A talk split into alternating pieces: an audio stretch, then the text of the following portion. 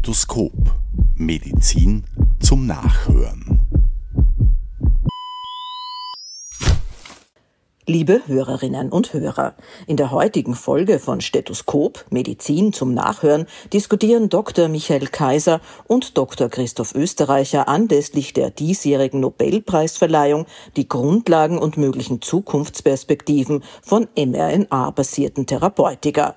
Viel Vergnügen beim Zuhören. Christoph, am 10. Dezember werden in Stockholm die offiziellen Nobelpreise vergeben. Unter anderem eben auch für Medizin, nämlich an Katalin Kariko und Drew Weissman, for the discoveries concerning nucleoside-based modifications that enabled the development of effective mRNA vaccines against COVID-19. Zu Recht? Ich glaube schon. Ich finde es auch interessant, dass eigentlich schon in der Begründung für die Verleihung eigentlich auch Covid-19 genannt wird, weil es natürlich jetzt auch irgendwie in den Zeitgeist passt. Der Terminus Covid-19 und SARS-CoV-2 begleiten uns ja eigentlich schon die letzten vier Jahre sehr intensiv und haben ja auch unser Leben dementsprechend beeinflusst. Ich glaube, es ist ein sehr, sehr gutes Beispiel, weil das die erste mRNA-basierte Impfung war oder Schutzimpfung war, die aber im Endeffekt auf einer Technologie basiert, die eigentlich schon relativ seit langem beforscht wird und eigentlich seit längerem die Wissenschaft bewegt. Eigentlich wird hier eine Anwendung einer sehr erfolgreichen Grundlagenforschung gewürdigt. Ja, ich glaube, was auch vielen Leuten nicht bewusst ist, dass man nicht erst seit kurzem daran forscht, wie man mRNA verwenden kann als Medikament. Da steckt eigentlich schon sehr, sehr viel Vorarbeit drinnen. Und das kann man eigentlich zurückverfolgen mit der Entdeckung von RNA, und zwar erst 1961. Und damit hat man eigentlich die Grundlage geschaffen, dass man auch versteht, wie eigentlich das, die Proteintranslation funktioniert. Weil eben, wenn man die mRNA zusammenschmeißt, in dem Ribosom, entsteht daraus eine Proteinsequenz oder ein Protein. Was auch sehr interessant war, ist, wenn man diese aufgereinigte DNA Tieren gespritzt hat, dann hat man beobachtet, dass es zur Induktion von Interferon kommt. Also man hat schon damals gemerkt, dass RNA auch ein Stimulus für das angeborene Immunsystem ist. Und das ist eigentlich auch interessant, weil damals gab es auch keine Tollak-Rezeptoren, für die auch vor ein paar Jahren der Nobelpreis vergeben worden ist. Aber man hat schon damals beobachtet, mRNA-Injektion äußert sich bei Tieren in einer Interferon-Induktion. Lass uns vielleicht mal einen Schritt zurückgehen. Kannst du in wenigen Worten erklären, was die physiologische Aufgabe der mRNA RNA im menschlichen Körper ist. Ich habe einen Botenstoff, also eine Messenger-RNA, die abgelesen wird von der DNA durch entsprechende Polymerasen und dann seinen Weg aus dem Nukleus findet und dann an Ribosomen bindet und dort die Paarung mit tRNA eigentlich eingeht und die miteinander verlinkt und so im Endeffekt zu einer Proteinsequenz führt von humanen Genen. Okay, wenn ich das jetzt richtig verstanden habe, ist die Idee die, dadurch, dass die mRNA für die Proteinsynthese im menschlichen Körper zuständig ist, kann ich durch Zuführen externer, von mir designter mRNA den Körper jedes Protein bauen lassen, das mir einfällt. Genau richtig. Also das ist eine interessante Entdeckung gewesen, dass man ja dann auch in der Lage war, relativ rasch eigentlich nach der Entdeckung der mRNA diese auch in vitro zu, zu bilden. Und was ja dann auch aufgefallen ist, dass es ja reicht, wenn ich die Messenger-RNA eins zu eins kopiere und wenn ich diese Zellen einfüge, zum Beispiel mit einer Injektion, das waren die ersten Versuche, dann hat man eben auch gesehen, dass, dass das Protein, dessen mRNA man künstlich eingeführt hat, dort gesteigert, exprimiert wird und sich in einer Proteinexpression äh, niederschlägt und äußert. Man ist dann relativ schnell draufgekommen, dass es zwei große Felder der Forschung geben kann oder in, mögliche Indikationen für Injizieren von mRNA, richtig? Das eine ist eben Impfstoffe, also der auch die Grundlage gebildet hat für den diesjährigen Nobelpreis, eben wie es genannt worden ist, die, die Covid-19-Schutzimpfung. Das zweite Beispiel ist die Onkologie. Das war vielleicht auch der, der wichtigere Grund, wo sich auch mehr Forschung darauf fokussiert hat, weil es natürlich auch eine Möglichkeit gibt, Tumorantigene damit zu exprimieren und somit eine Schutzimpfung gegen Krebs möglich zu machen. Das heißt, das Prinzip ist eigentlich beide Male das gleiche. Ich lasse den Körper ein Antigen selber bauen, gegen das er dann Antikörper bildet. Das ist dann halt zufällig entweder deckungsgleich mit einem Virus, Bakterien, Oberflächenprotein oder mit einem Oberflächenprotein der Tumorzelle.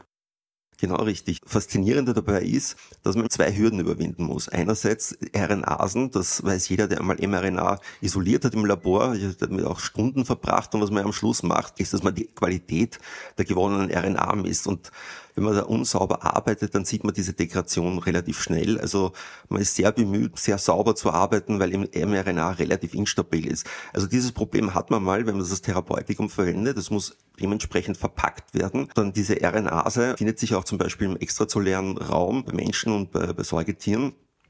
Dann kann es auch noch einmal zu einer Degradation kommen. Und dann haben wir das nächste Problem, dass ja die, die mRNA ja auch seinen Weg in das Zytoplasma findet, wo ihm dann die, die Ribosomen vorliegen für die weitere Translation. Jetzt bin ich ja kein Immunologe. Eine Frage, die sich mir jetzt gerade aufdrängt, ist, wieso erkennt das Immunsystem dieses Oberflächenantigen erst dann als pathologisch oder vernichtens, fressenswert, nenn es wie du willst, wenn es selber über den mRNA-Impfstoff gebildet wird. Weil im Endeffekt die T-Zellen nicht gebreimt werden können. Durch Vorliegen von inhibitorischen Molekülen auf den Tumorzellen oder auch teilweise auf den Antigenzellen kommt es nicht zu einer klonalen Selektion. Das ist das Prinzip, das bei Checkpoint-Inhibitoren durchbrochen wird, überwunden wird. Das ist ein, eines der besten Beispiele für Immunonkologie, wo man auch zeigen kann, dass das Immunsystem eine wichtige Rolle spielt bei der Surveillance von äh, frisch entstehenden Tumorzellen. Und das findet ja im Endeffekt die ganze Zeit in unserem Körper statt. Auch eines der Prinzipien ist ja, weil du auch eine Reihe von Antigen präsentierenden Zellen hast, die auch die richtigen co-stimulatorischen Moleküle exprimieren, bremst das Immunsystem über eine sehr elegante Weise gegen Tumorantigene, zum Beispiel Neoantigene. Und hat auch hier wieder den Vorteil, dass ich eventuell, wenn die Technologie ein bisschen weiter fortschreitet, dann individuell hergestellte mRNA-Impfstoffe gegen den individuellen Tumor basteln kann. Das war eigentlich die Grundidee, zum Beispiel auch von BioNTech, dass man das eben möglich macht durch diese Technologie. Und ich hatte mal das Vergnügen, Professor Huber kennenzulernen, der einer der, der Gründer von BioNTech ist. Und der hat damals in seinem Vortrag gezeigt, dass BioNTech eigentlich zwei verschiedene Strategien verfolgt. Das kann man auch online nachschauen. Das eine ist, fand ich sehr beeindruckend, dass er äh, erzählt hat, dass man hunderte von Patienten Tumore isoliert hat und geschaut hat, welche Neoantigene werden in den verschiedensten Tumoren exprimiert. Und weil man im Endeffekt nachher die mRNA für jedes Neoantigen, das exprimiert wird, generieren kann, wäre das eine Grundlage, das produzieren zu lassen und somit eine zielgerichtete Immunantwort auszulösen. Es gibt so Phase-2-Studien mit äh, mRNA-basierten Therapeutikern, zum Beispiel beim metastasierten Pankreaskarzinom. Das ist eine, eine kleine Case-Report-Series, die vor ein paar Jahren präsentiert wurden. Und die zweite Strategie, die BioNTech verfolgt, ist, dass man von jedem Patienten, egal welchen Tumor der hat, zum Beispiel jetzt ein Melanom, eine Probe des Melanoms nimmt, schaut, welche individuellen Tumorantigene werden dann exprimiert und dann basierend auf dem Muster von dem individuellen Patienten eine maßgeschneiderte Impfung anbieten zu können. Wenn man sich das überlegt, ist das natürlich relativ aufwendig. Ich mache die Biopsie, ich isoliere die mRNA, schaue mir an, was exprimiert wird. Im besten Fall korreliere ich das auch noch mit der Proteinexpression. Dann muss ich die mRNA ja in vitro translatieren lassen. Ich muss sie verpacken lassen, nicht für Millionen von Dosen, sondern für eine Dosis. Dann musste das Ganze wieder zurück zum Patienten kommen, weil die entsprechende Technologie ist ja nicht flächendeckend auf der ganzen Welt verfügbar. Umsatz war vor drei Jahren circa noch fünf Wochen und Professor Hubert gesagt, dass es jetzt sogar schon möglich ist, dass es mittlerweile nur noch drei Wochen dauert. Also das ist auch fantastisch, dass man eigentlich sieht, wie eine Verbesserung der Technologie und die, die breite Verfügbarkeit eigentlich auch die Behandlung des Patienten beeinflussen können können. Das heißt jetzt, wenn ich jetzt mal provokant in die Zukunft schaue, dass wahrscheinlich in zehn Jahren, wenn diese mRNA-Impfstoffe für Tumore serienreif sind, der Nobelpreis noch einmal an die gleichen beiden Leute für das, die gleiche Grundlagenforschung gegeben werden kann. Ich glaube, in beiden Fällen eigentlich unterschiedliche Anwendungen. Einerseits die, die Möglichkeit, sehr schnell einen maßgeschneiderten Impfstoff zu generieren und andererseits wäre im zweiten Fall die Anwendung der Tumortherapie und das wäre eigentlich auch das zweite Mal, dass Immunologie mit dem Nobelpreis für für Krebserkrankungen oder für Onkologie verbunden wird, weil vor ein paar Jahren wurden auch entsprechende Grundlagenforscher dafür ausgezeichnet, dass sie erkannt haben, dass es diese Inhibition auch gibt in den Tumorzellen und das hat zur Entwicklung einer Substanzklasse geführt, nämlich den Checkpoint-Inhibitoren, gibt ja verschiedene Tage, also CTLA4 PDL1, PD1 und dann kommen auch eine ganz, äh, ganze Vielzahl an verschiedenen Checkpoint-Inhibitoren in der Zukunft. Jetzt hast du vorher schon angesprochen, dass es gewisse galenische Themen gibt, damit diese mRNA nach der intramuskulären Injektion an den gewünschten Zielort in die Zelle kommt. Genau, weil die Injektion ist ja relativ schwer in vivo durchzusetzen. Deswegen hat man eine Art und Weise gesucht, diese mRNA stabil zu verpacken. Also RNAsen waren ein Riesenproblem, wie ich schon vorher gesagt habe. Entschuldige, dass ich da unterbreche. RNAsen sind ubiquitär oder sind die lokal gebunden an bestimmten Stellen im Körper? Ubiquitär, deswegen eben das sterile Arbeiten bei der Isolation und im Körper findet sich auch extrazellulär. Also im Endeffekt muss der Weg zur Zelle sichergestellt werden durch eine entsprechende Verpackung. Dann das zweite Problem habe ich, dass extrazelluläre mRNA oder RNA im Körper zum Beispiel auftreten können, wenn ich eine Entzündung habe. Also dann kommt es auch zum Zerfall von Zellen, zum Beispiel von Viren oder von bakterieller DNA.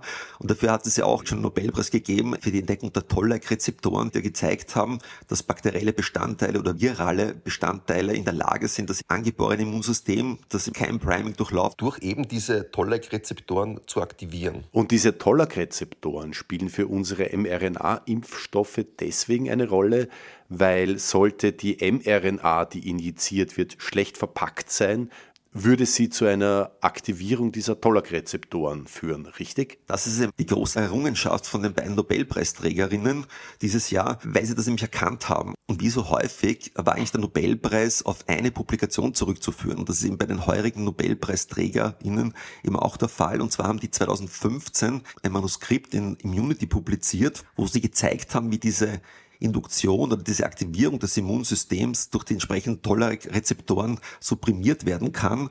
Und die haben eben aufgezeigt, wie, welche chemische Modifikation von Nukleosiden dann notwendig ist, damit das eben nicht mehr erkannt wird als fremde RNA. Das ist, also, das ist eine ganz, ganz große Entdeckung gewesen und war halt auch die Möglichkeit oder die Grundlage dafür, dass ich mRNA auf stabile Art und Weise in Zellen einbringen kann, ohne dass das Immunsystem eben aktiviert wird. Das heißt, diese Grundlage hat aus der Theorie eine anwendbare Technologie für ein Medikament gemacht. Richtig, weil das Prinzip ist eigentlich immer dasselbe. Ich habe die mRNA und dann tausche ich ein Nukleosid aus und das ist Grund genug, dass die mRNA stabiler wird und eben nicht erkannt wird durch das adaptive Immunsystem, durch die genannten Tolle-Rezeptoren. Wir haben ja existierende Impfstofftechnologien.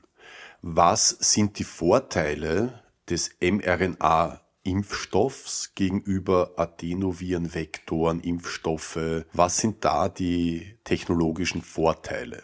Ich glaube, ein wesentlicher Grund ist die Dauer, die es braucht, um einen entsprechenden Impfstoff zu generieren oder auch anzupassen. Und ich glaube, das war einfach, oder das ist auch ganz sicher der Grund, warum man so schnell mRNA-Impfstoffe hatte. Also man hat sich das nicht aus dem Hut gezaubert. An der Technologie wurde schon seit Jahrzehnten geforscht. Wenn du, wenn man sich zum Beispiel Adenovektoren anschaut oder Adenovektor-basierte Impfstoffe, dann ist es ja schon ein, ein riesen Hackmeck rauszufinden, welchen nehme ich da als äh, Basisvektor. Also es gibt eine ganze Reihe von Adenovektoren und die Wahl des entsprechenden Vektors basiert auch der Prävalenz von Antikörper gegen Oberflächenproteinen von diesen Adenovektoren und das ist ja schon mal ein riesen Unterschied. Es gibt auch Adenovektoren, bei denen die Prävalenz 100% ist, auf die wird keiner reagieren.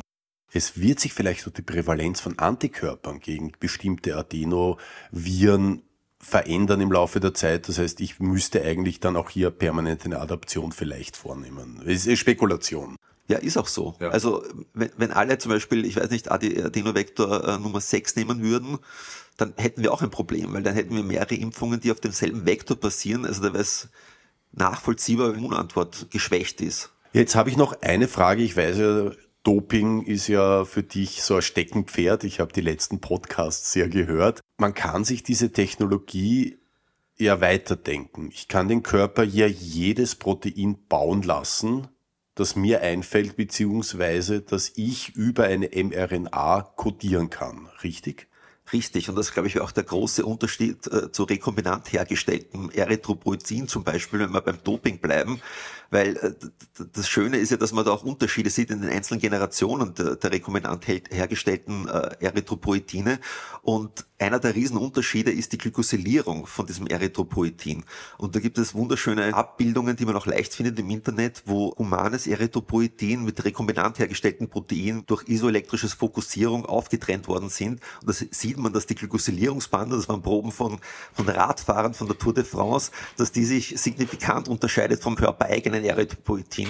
Und das, also das Bedenkliche ist für mich, dass jetzt vielleicht wirklich auch dieses Gentoping stattfinden wird, weil wenn ich die mRNA einbringe, wird sie durch die körpereigene Maschinerie umgesetzt in das Protein. Da gibt es keine Möglichkeit zur Unterscheidung. Das heißt doch eigentlich auch, dass durch die fehlende Glykosylierung die Gefahr von Anti-Drug Antibodies oder von generell von Antikörpern gegen die zugeführte Substanz, dadurch, dass sie ja dann körpereigen gebaut wird, eigentlich gegen Null sinken müsste eben diese Unterschiede in der Glykosylierung, die eben den Tour de France-Fahrern zum Verhängnis geworden ist, ist ja im Endeffekt auch dafür verantwortlich, dass es ja auch als fremd erkannt wird. Also diese, diese, die Art und Weise und was da glykosyliert ist, spielt eine wichtige Rolle aber dass eben diese neutralisierenden Antikörper stellen ein Problem dar. Und so wie zum Beispiel möglich war, rekombinantes Erythropoetin herzustellen, ist relativ rasch gegangen. Man hat das ja auch bei anderen Wachstumsfaktoren gemacht, zum Beispiel beim Thrombopoetin.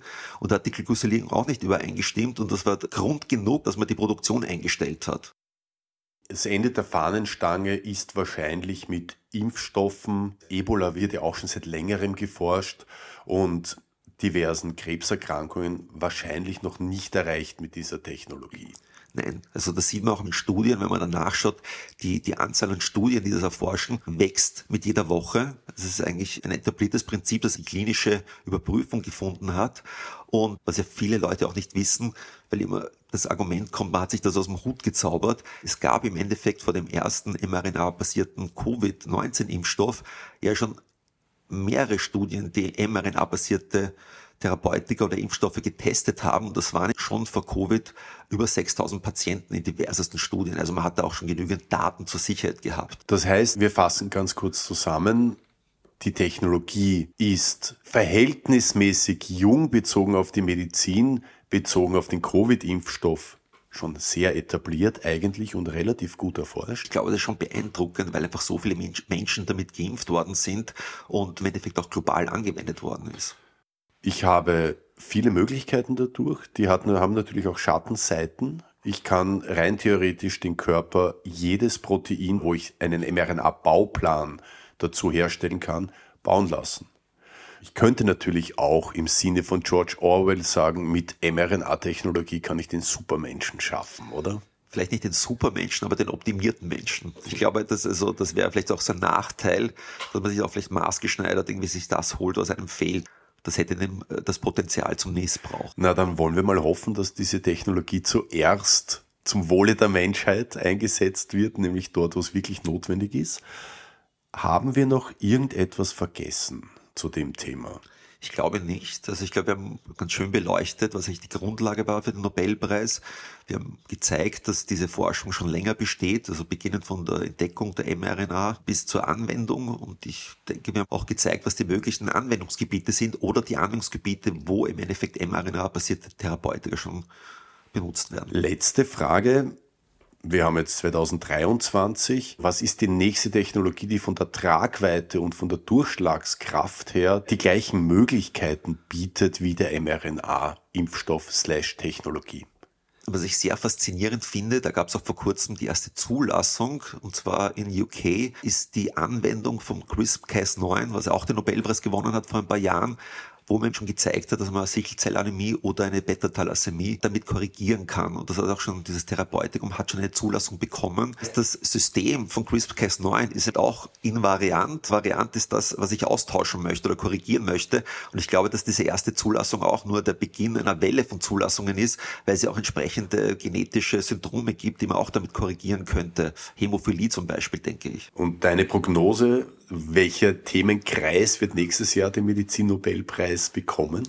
Das ist schwierig. Das ist, so, das ist glaube ich, so wie bei, bei Literatur. Man weiß es ja nicht, was da kommt. Ich glaube, da spielen ja sehr viele Faktoren mit ein. Man kann 50 Jahre zurückliegende Nominierte und Nominiertinnen anschauen. Also das, das ist ja möglich, aber wie das funktioniert, glaube ich, ist eigentlich relativ intransparent. Es sind zwölf Leute, die in Stockholm sitzen und das entscheiden. Also ich glaube, es gibt auch genügend Dinge, die keinen Nobelpreis bekommen haben, auch in der Literatur und auch in der Medizin, die eben auch ehrenwert sind und auch vielleicht unser Leben beeinflusst haben. Na schade, jetzt hast du mir die Möglichkeit genommen, fürs nächste Jahr schon eine Anmoderation vorzubereiten. Zum Beispiel Epigenetik ist interessant. Okay. Also die Entdeckung der Epigenetik, dass also die, die Modifikation von körpereigenen Genen eine Rolle spielt im Metabolismus bei Tumoren, ist ja auch ein interessantes Phänomen, was man eigentlich auch erst seit 20, 30 Jahren kennt. Also das ist schon auch faszinierendes Gebiet, das noch nicht gewürdigt worden ist, meiner Meinung nach. Gut, das heißt, nächstes Jahr fange ich die Nobelpreisfolge mit der Moderation an. Epigenetik ist es jetzt geworden oder Christoph, Epigenetik war es jetzt nicht. In diesem Sinne sage ich danke für das Gespräch. Danke, Michael. Sie hörten Dr. Michael Kaiser und den verschnupften Dr. Christoph Österreicher im Gespräch über den diesjährigen Medizinnobelpreis. Stethoskop. Medizin zum Nachhören.